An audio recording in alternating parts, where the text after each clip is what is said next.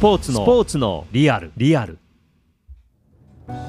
やっぱりフリーターってなんか、うん芸人じゃないですけど、い。なんかやっぱり一肌あげたいっていうのあるじゃないですか。メッセンジャーっていう映画がは公開されるってい、うん。草薙剛と飯島直子だったかな。っていうので、4年後にはもう文書化して、そこで初めて代表取締役として、ある日突然ちょっと部下に向かってですね、俺仕事探してくるわって言ってですね、ショーの夜中にシクロクロスのレースやるっていうのがあったんですね。それがあのクロスベガスっていう、もう猛勉強って言っていいぐらい、ルールもわからないので、まずルールからコースもどうやって引くか、設営の仕方もわからないオーダーサイクルジャージチャンピオンシステムジャパンの提供でお送りします。なんかまあ私たちの団体ってまあある意味フリーターの集まりだったので、うんなんかやってやろうぜっていう人たちすごい多かったんですよね。私そんな乗り気ではなかったんですけど、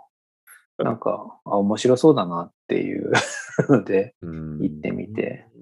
うん。まあでも本当にその時、なんかいろいろノウハウというか、まあ起業をすること、店作ること大変さっていうのも学びましたね。最初大変でしたよ、本当に。味はもちろんのこと、いつ売れるかわかんないので、まあ、朝の11時から夜中の3時まで開けて、もうほとんどなんか寝る暇がないんですよね。それでもやっぱり間に仕込んで、ほんで、うんどこで当たるかって、だんだん分かってくるのが夜の方が当たるっていうのが分かってきて、あの、大学の瀬田道沿いにあはい。る、パイ、100の面って書いて、パイ面って書くんですけど、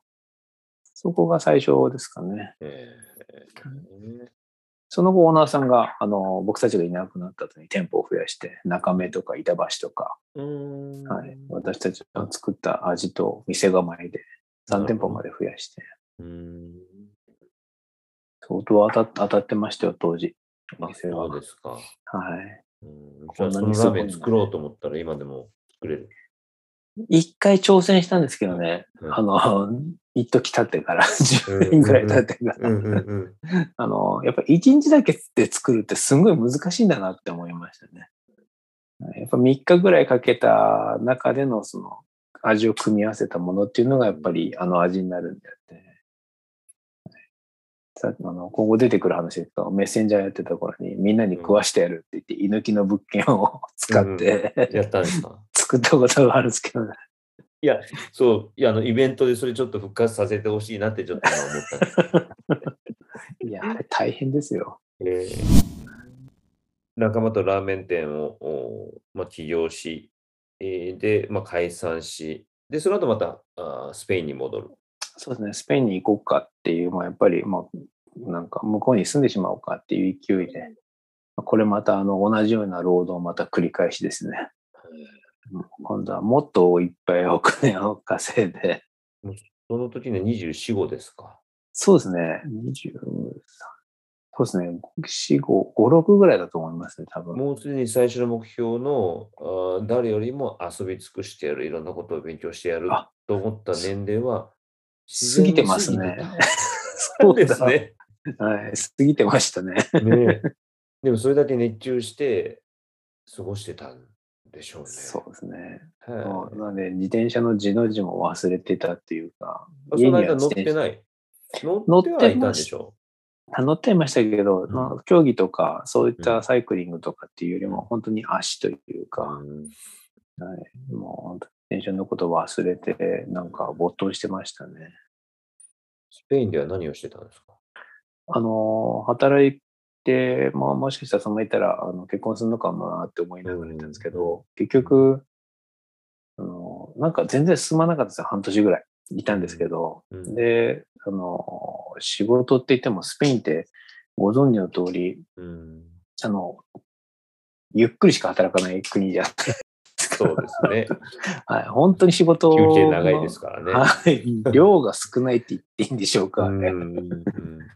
時間がほとんど働いてないようにしか僕僕たち日本人には見えないというか。うん。はい。で、あの、まあ、言葉をもちろんスペイン語を全然勉強してなかったのと、あの、まあ、仕事をしても、まあ、大したことができないというか、あその相手の実家があの不動産会社だったので、うんなんか仕事になったら作るよみたいな話で言ってたんですけど、なんかやる気がなくなったのと、うんあとはまあ、あのまあ、文化の違いっていうのが。文化の違いですね。うんはい、スペイン人のその毎日こうガヤガヤして、うんうんまあ、ある意味、その彼女とまあ喧嘩してないのに毎日喧嘩してるような状態になっちゃうんですよね。うん朝のもう本当に靴選びから何からいちいちこう会話しないと一日が終わらない、進まないっていう。これ、あと40年間続けられるのかっていう、うん。はい、冷静に考えたら、やうん。っぱなんか違うかもなって思い、すべてがなんかこうセッションなんでしょうね。トークセッションなんでしょうね。なんかこう、靴選びは、これ今日どうする？いや、私はこうだから、こう、うん、あなただ、あ、いいね、みたいな、そういうテンポ感がすべての決断に、えー必要になってくるみたいな。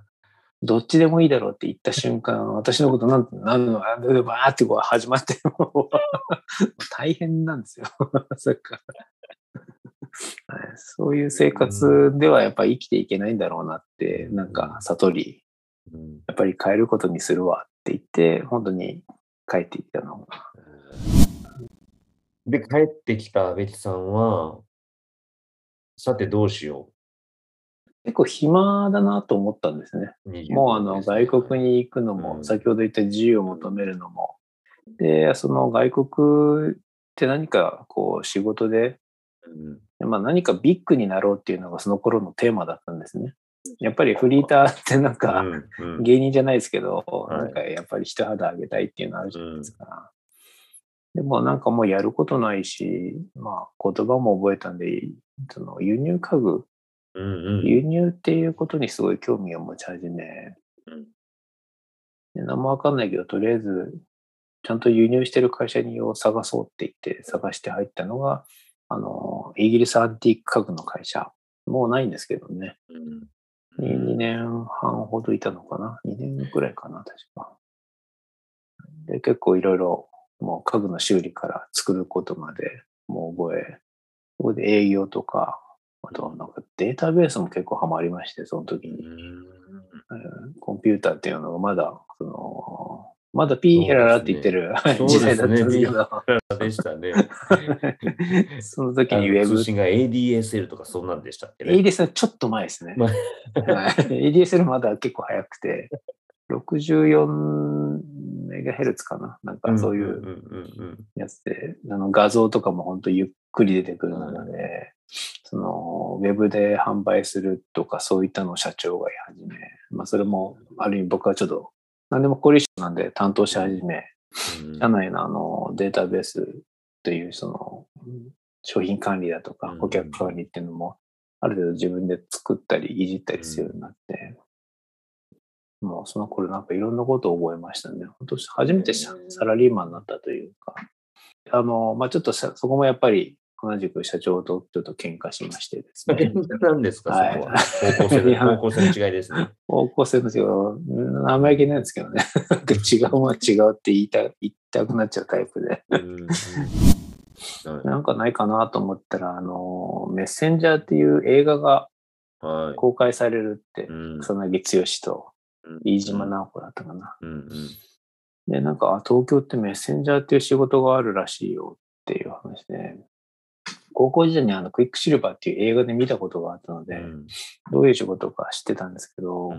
まあ自転車乗って稼げるんだったら、まあ楽勝だよねって思って、うん 何も考えずに、なんとなくこう面接受けて、受かったとこに行って、で、始めたのがメッセンジャーだったんですけど、その時あの、あれですね、あの、高校の時に諦めたプロの感覚っていうんでしょうかね。乗ってることで喜ばれるじゃないですか。うんうんそれに結構感動した覚えがあって、うんうんでもなんかこんな素晴らしい仕事があるんだなっていうので、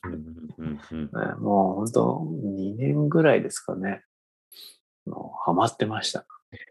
もう誰が最速だとか。ね30前ですね。そうですね。えでも、だんだんやはりあれなんですよ。納得いかなくなるんですね。その、ーうんもっと早くできるんじゃないかとか、うん もっと喜ばれるんじゃないか。自転車がなんでこんなにこう必要とされるのか、価値が高まるのかっていうのをやっぱ極めたくなってくるんですよね。そうすると、いくら一人が速く走ってもダメで、全体の効率を上げるために配車だとか、教育っていうのが重要だっていうことが分かり、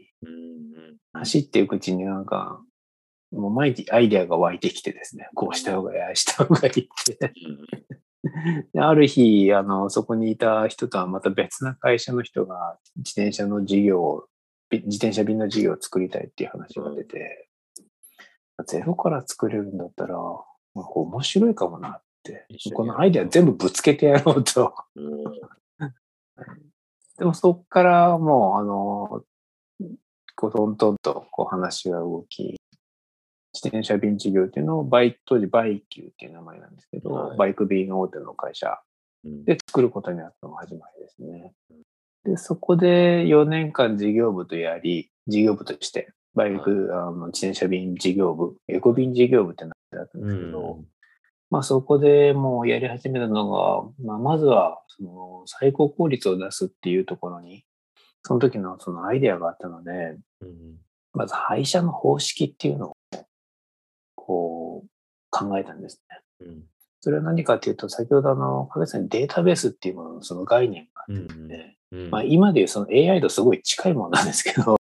い。かにじデータを蓄積して並べ替えて、で、会社をする人っていうのはディスパッチャーっていうんですけど、うん。その人がこう視覚的に見て、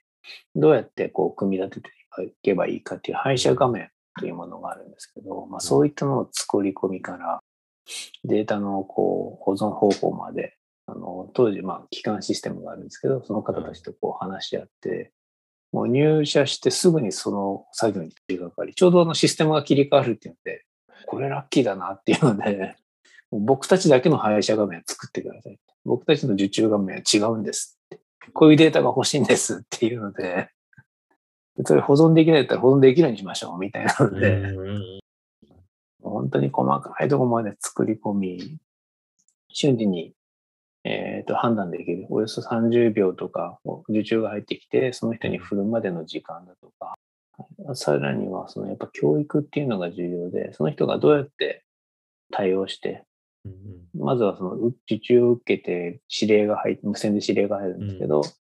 指示が入った時に、まあ何秒ぐらいで動くとかっていうのが、その文化じゃないですか。のんびり動く人が、はい。秒なんですね。はい で。そういうのからもう本当に、えその研修の方法から何からこう、びっちりとマニュアルを作り、研修してっていうので、まあ、誰にも負けない最速のものっていうので、まあ、まあ、本当これ自負なのであれですけど、いやー はい、そういうのをやってましたね。うん。で、そこからこ、だわりですよね、すべてに対してそうね、そなぜかそうなってしまい。で、その後ですね、あの、やっぱりこだわりが強すぎるのか、やっぱり大手、バイク便大手だったので、うん。本体のバイク便とやっぱり話が合わないことが多くなり、うん。結局仕事の取り合いだとか、仕事のなすりつき合いとかっていうのが配送業ってやっぱり来るんですね。はい緩急があるのでどうしても。うんやっぱり守れないっていう中でどうやったらいいかって言ったら分社化しかないだろうと。うん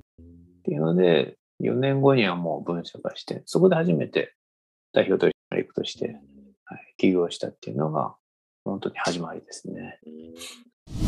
で、そのメッセンジャー会社をやりながら、まあ、そのメッセンジャー会社もおそらくいろんなことがあったと思いますけども、ねその中でチャンピオンシステムジャパンの立ち上げにつながっていくわけですよね。そうですね。あのー今、こだわりの部分をいろいろ喋ったと思うんですけど、あのーまあ、当時、イザナギ景気だったかな。景気がやっぱり良かったのもあってですね、もうなんか仕事振り切ってたんですよね。朝来てもやることがない。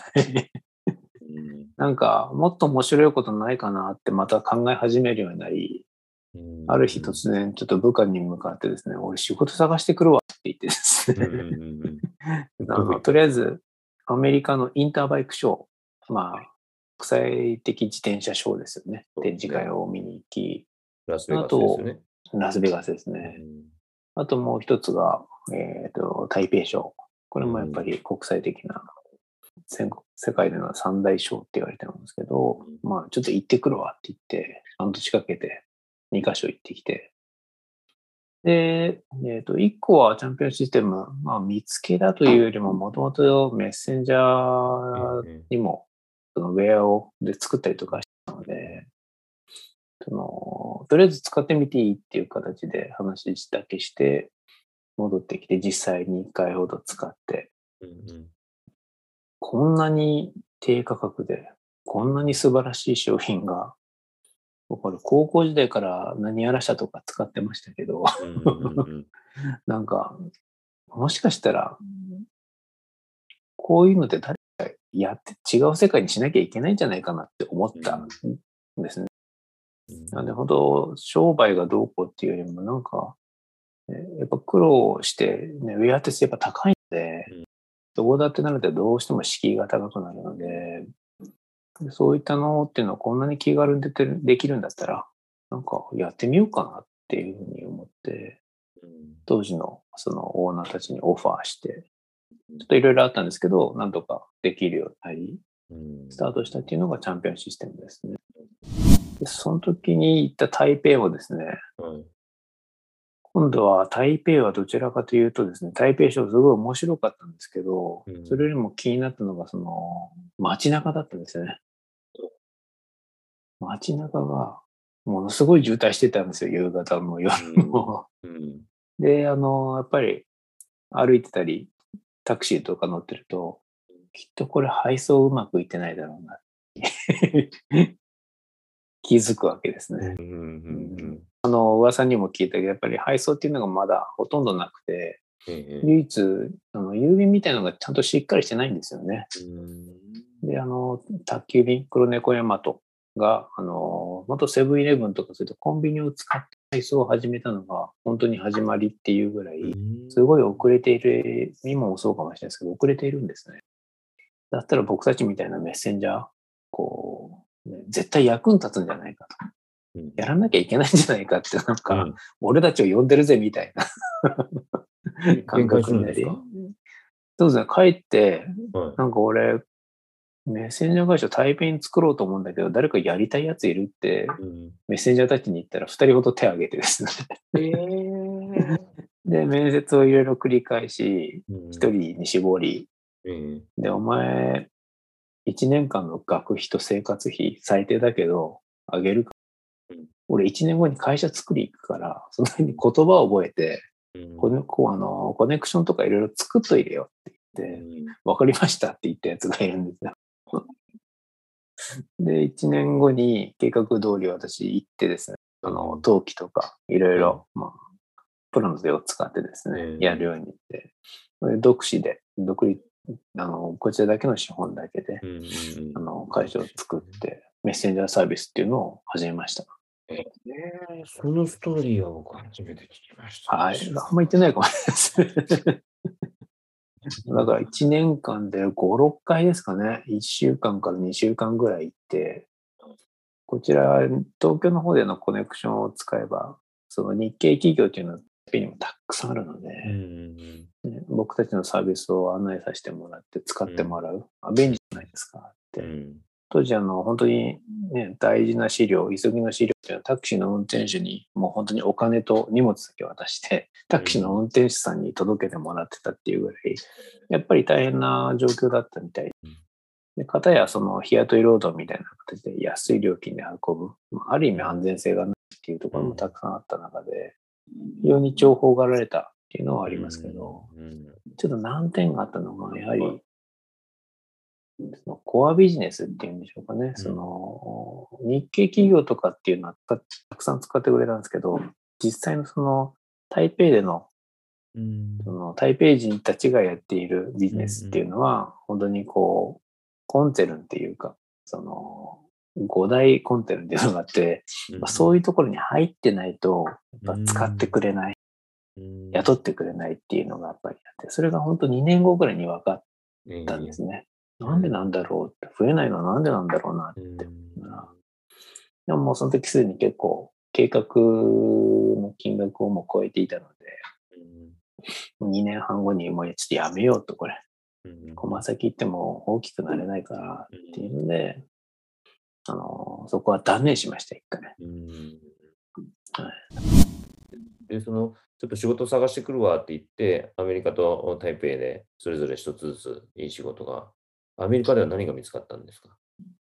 アメリカ、本当はチャンピオンシステムしか結局見つそうですね、はルイスさんい見つそうですね。見つかってなかった。本当は他にもあったんですけどね。でも、なんかそれがいいのかなって途中で思い始めうんて、うんうんもうすぐにスタートしてましたね。うんで、それがベースにあって、そこからイベント需要の方がまたスタートしてくるわけでしょ？そうですね。その、イベント事業をスタートするつもりも特になかったんですが、まそうですよね。今の話の流れてくると、あ、はい。なさそうですもんね。そうですねな。さそうですね。はい。あの、いチャンピオンシステムをやるようになって、うんまあそれまでメッセンジャーの業務やっている中で、えっ、と、一人アシスタントみたいな、えー人と二人でですね、イベント行ったりするようになったんですよ。それは出店して宣伝したり、お客さんに会ったりとか。うんでもなんか、あの、やっぱりあの、高校の時に諦めた、その、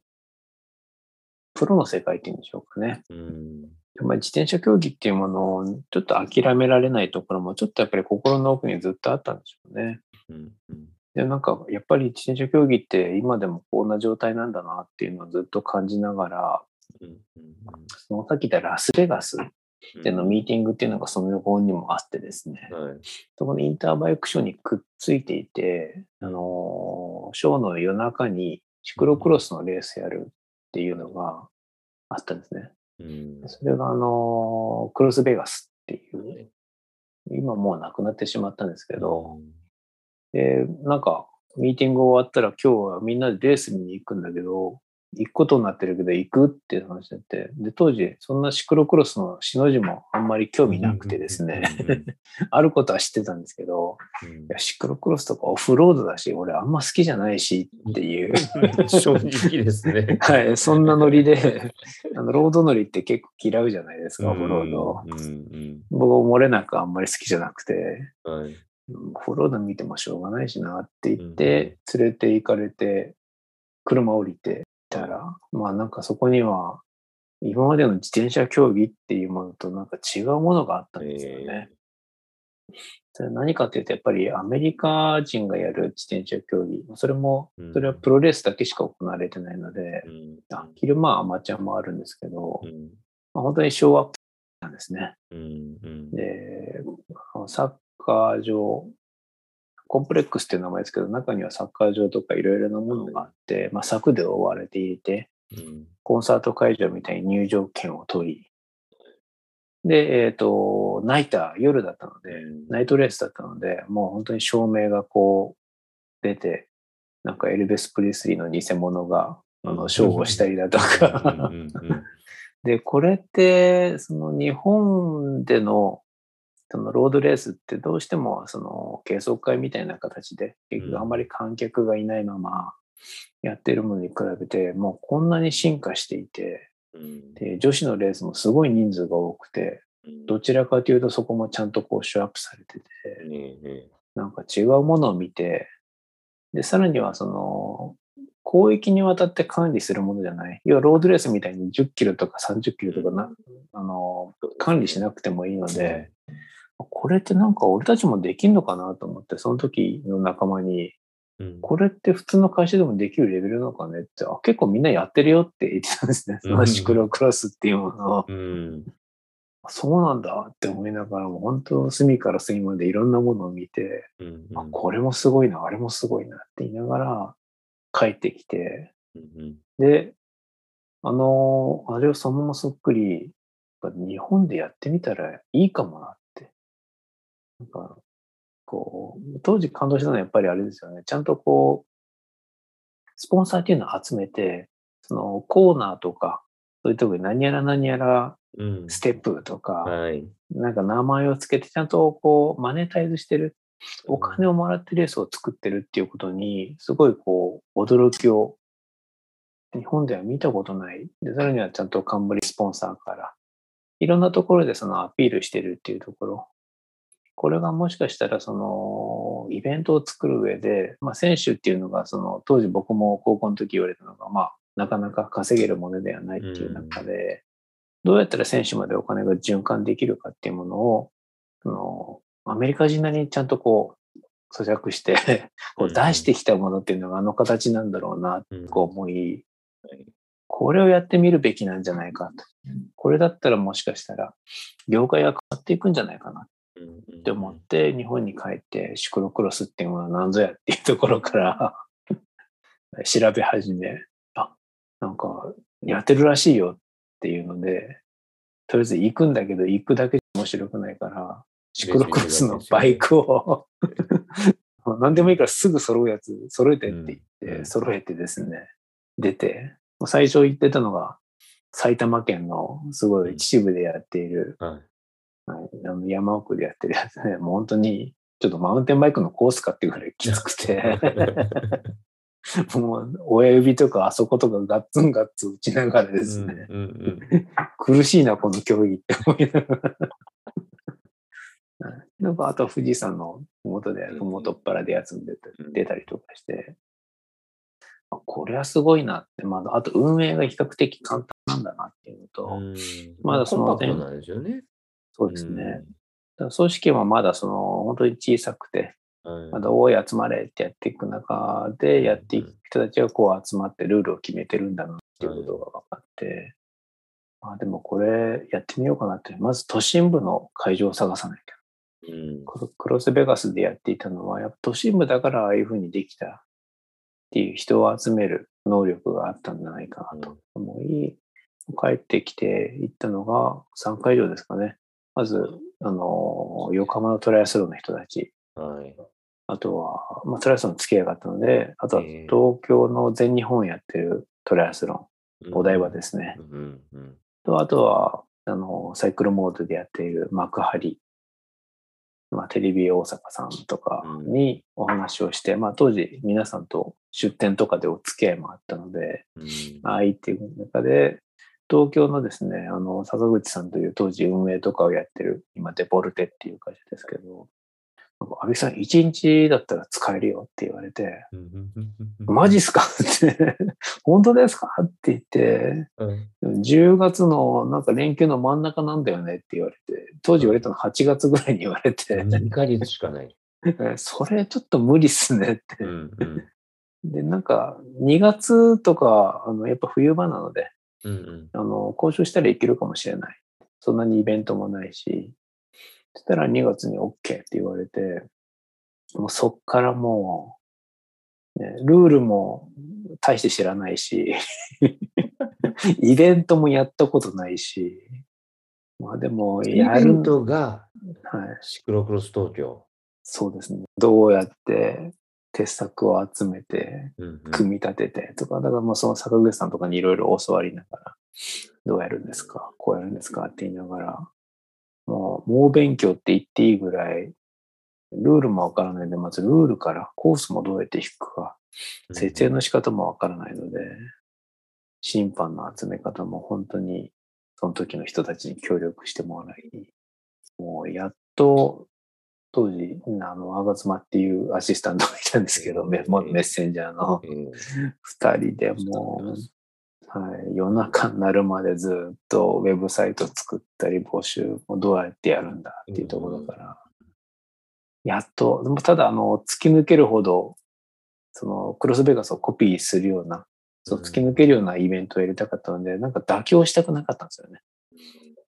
なんで当時のその US、チャンピオンシステムの US オフィスが結構シクロクロス選手をサポートしていたので、うんうん。もう初回からキャノンデュールチーム、まあ、うんうん。ティム・ジョンソンってもう引退した選手なんですけど、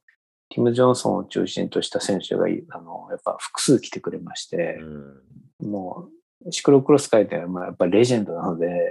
もう初回からその人たちがティム・ジョンソンも来るっていうところで話題になり、それ2012年ですね。そうですね、うん。もう初回からこう、まあ爆発的というほどではなかったのかもしれないですけど、素敵でしたよ。はい、あの、もう本当に、まあ、一応交渉では5000人ぐらい、うん。はい、というところで、まあ、まずあのお台場で、そうですよ。はい、自転車が走るっていうことがもう前代未聞だったし、はい、本当に走らせられるのかっていうところから、本当にビーチ走らせてるよ、みたいなね。はい、うんうんうん。まあ、多分、あの、いろいろ失敗はあったものの、まあ、大成功に終わって、もう4ヶ月ぐらいですかね、本当にすごい労働時間だったような気がしますね。その間には、ね、あの、オーダーウェアビジネスのチャンピオンシステムジャパンの方はちゃんと動いてるわけですもんね。ねメッセンジャー会社もちゃんと動かしながら、もう、もう朝のなるまで働いてたんじゃないかっていう日が何日もありましたね。うん。終わらないね、これってもう、ケルさんって言ってるんですけど、アバズマのこと。うんケルさん終わんないこれって言って。いつになったら終わんだろうね、これっていうね。もうゼッケンはどうやって作るんだから、もう本当手探りだったんで。で、それだけで終わらずに、あの、シクロクロス東京だけじゃなくて、幕張シクロクロスもそうですねってい。くわけじゃないですか。その当時、あの、お断りいただいたテレビ大阪さんが、テレビ、あの、シクロクロス東京を見て、これはすごいってなって、こういう流れだったんですね。はい一旦ちょっとこれできないぞってなったけども、はい。ご覧になって、何年かお断りしたんですけど、やっぱりそこまで言うんだったらやっぱやろうかなっていう。うんねうんそれもいいかもねっていう、ナイトレースっていうのができそうだし、それこそインターバイクとクロスベーパス、サイクルモードと、ねまあ、カリクロスっていうね。はいまあ、これはこれでいいかもしれないで、なんか勢いでもう作ってしまい、うん。うんナイトレースっていうものをや、まあ、実現させてみましたね。ね。11月にやって、で、翌2月にはシルクロークロス東京がまた待っているっていう年が数年続きましたよね。続きましたね。なんかよくやってましたね。すごいわ。本当。まあ、その途中になんかこう、あの、アジョックっていわゆる、うん。アジョック自身はもう20年以上前から、あのシクロクロスの主催団体の集はい集まりとして、えで集まることによって他の団体にもちゃんとこう物が言えるようにする団体にしようっていうことで作り始めたものだったんですが、まあ、当時あのラファの矢野大輔ーさん、はい。えっ、と鍋山シクロクロスと私はいシクロクロス東京、1年ほど彼らの方が先輩なんですけど、うんうんまあまあ、要は同じタイミングでうん私もあんまり知らなかったんですけどなんかほぼ同じタイミングで作り始めて。でじゃあアジョクに入らなきゃ入って習慣に行くじゃないですか、うんうん。でもなんかやっぱりまだそのなんでしょうね昔の集まりというかじゃあこれから業界作っていくっていうところでなんか僕が受けた印象としてはシクロクロスってまだそれほど成熟されてない。はい。まあ逆に言うとこれからいい感じにもなるなって思ったんですね。うんうん。なんかこれだったらそのなんでしょうねプロ化っていうのもおかしいですけどもっとこうメジャーにすることができる。ほ他のオリンピックじゃないからとかうん。あまり手がかかってないからっていうところでなんかこうこの団体だったらもうちょっとこういい形でもう他のロードとかマウンテンとか他の種目に対してアピールすることができるんじゃないかなって思ったんですよ。でどうやってその組織を作っていけばいいかっていうのをなんかだんだんだんだんこうアイデアが湧いてきてですねなんかちょっとここ作り直してみようかなってちょっと思い始めたんですね。東京終わった後ぐらいだったかな、そのミーティングとか行って。でまず手始めに何やろうかなって話が私の中であったのはやっぱ情報をちゃんと整理することから